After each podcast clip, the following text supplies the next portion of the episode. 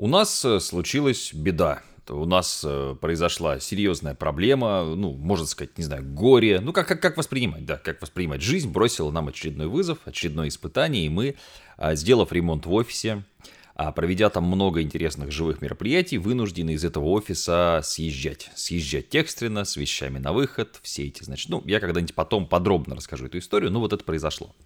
И вот здесь а, сработал очень интересный триггер.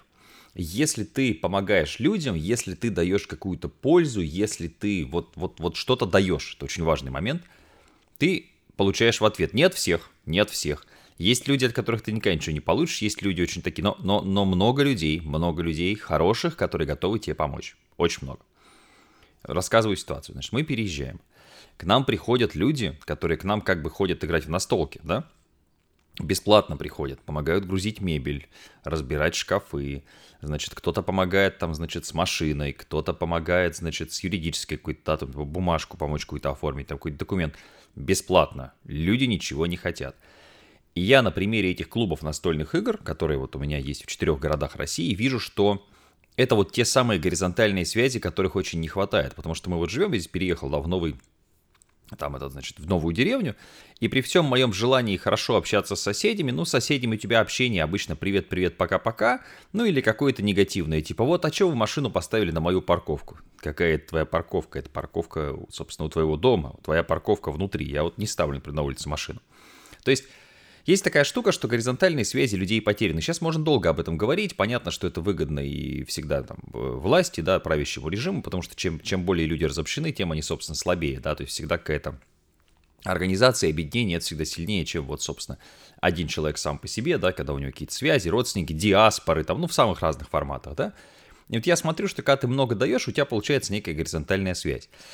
Потом приезжаю я выступать в Санкт-Петербург. И тоже вижу, как отрабатывают горизонтальные связи. Тоже вижу людей, которые готовы меня встретить. Там, Матвей, конечно, приходи, там, покормить, там, значит, сполоснись, там, значит, пожалуйста, там, куда, все, все, все там, довезем, привезем. Некоторые из них являются моими сотрудниками, а некоторые, ну, то есть, понятно, да? А некоторые бескорыстно, типа, Матвей, чем помочь? Ты едешь в Питер, чем помочь? Все-таки, ну, не знаком, понятно, понятно. То есть, есть какие-то вещи, которые, ну, когда ты живешь в городе, для тебя, типа, ну, это само собой, да? А тут вот такая штука. И нужно отдавать. Сижу вчера в машине, значит, смотрю цыганка на меня глядит так со стороны и показывает мне, дай денежек. А почему я тебе должен дать денежек? Что ты дала полезного этому миру? Вот когда сидит человек, играет на музыкальном инструменте, я достаточно часто подаю музыкантам, не знаю почему, ну, человек играет, играет там на скрипке, на баяне, ну, мне несложно там достать какие-нибудь там 100 рублей, да, там, и ему кинуть, но когда ты ничего не даешь, ты ничего и не получишь. То же самое с работой в нашем этом вашем, э, значит, интернете, соцсетях, бизнесом. Когда ты даешь какую-то пользу, когда ты что-то вот социально активное, социально полезное, социально, то есть вот, вот, вот такое для людей, люди на самом деле это видят.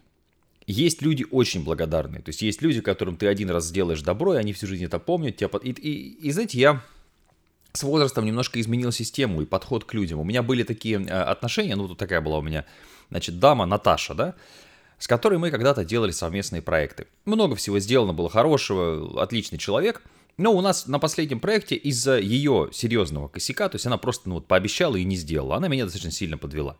Вот, я очень коротко, ну потому что я всегда открыто очень веду бизнес, вы знаете, достаточно подробно рассказывать, что у меня происходит. Очень коротко объяснил, что, ребята, у нас проект закрывается. То есть мы там книжку писали с ней вместе, да, а потому что Наташа ничего не написала, мы вынуждены там вам вернуть деньги на краудфандинге, ну, как бы вот, ну, ну да, то есть, ну, меня реально, она меня реально подставила в тот момент, вот. Ну и она на меня обиделась на всю жизнь. Все, то есть я здесь не общаюсь, ты козел, дурак.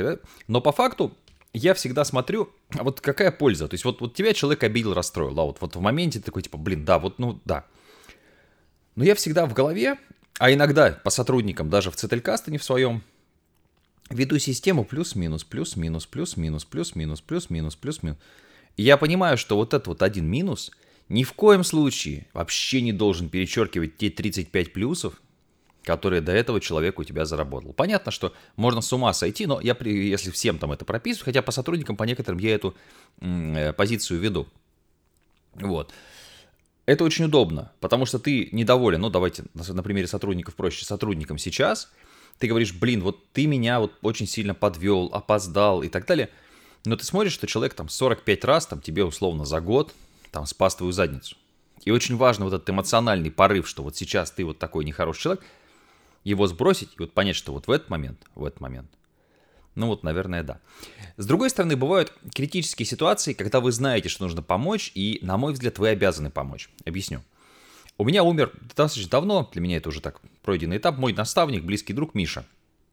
Умер в молодом возрасте, неожиданно для всех.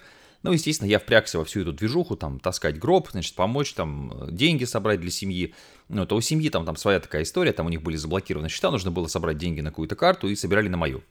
Вот. И, значит, это было интересно. Это, это был интересный опыт, потому что я увидел реальные отношения. Потому что я увидел людей, которые просто последние, то есть сотрудник, э, знаешь, который там зарабатывает, я не знаю, там 30 тысяч, да, у него зарабатывал у Миши, и там кидает там 5, 7, 8, ну, понятно, все это семье, потом ушло родственников. И увидел людей с миллионными доходами, не всех, не всех, которые типа, ну, тысячу кинут и все. Я думаю, блин, да просто неудобно. Ну, понимаешь, ты с человеком ходил там в ресторан, человек за тебя часто платил на, на куда большие суммы, и ты кидаешь тысячу его семье, зная, что семья осталась там без отца, без кормильца и так далее. И, ну, это было очень, это был очень интересный опыт, когда ты видишь реально, сколько люди кидают денег на похороны, я считаю, вот все равно, вот, вот вы можете как угодно к этому относиться, я считаю, кто, кто заплачет, когда ты умрешь. Вот у меня дядюшка, прости господи, я там очень коротко про него писал, ну, был очень сложный человек.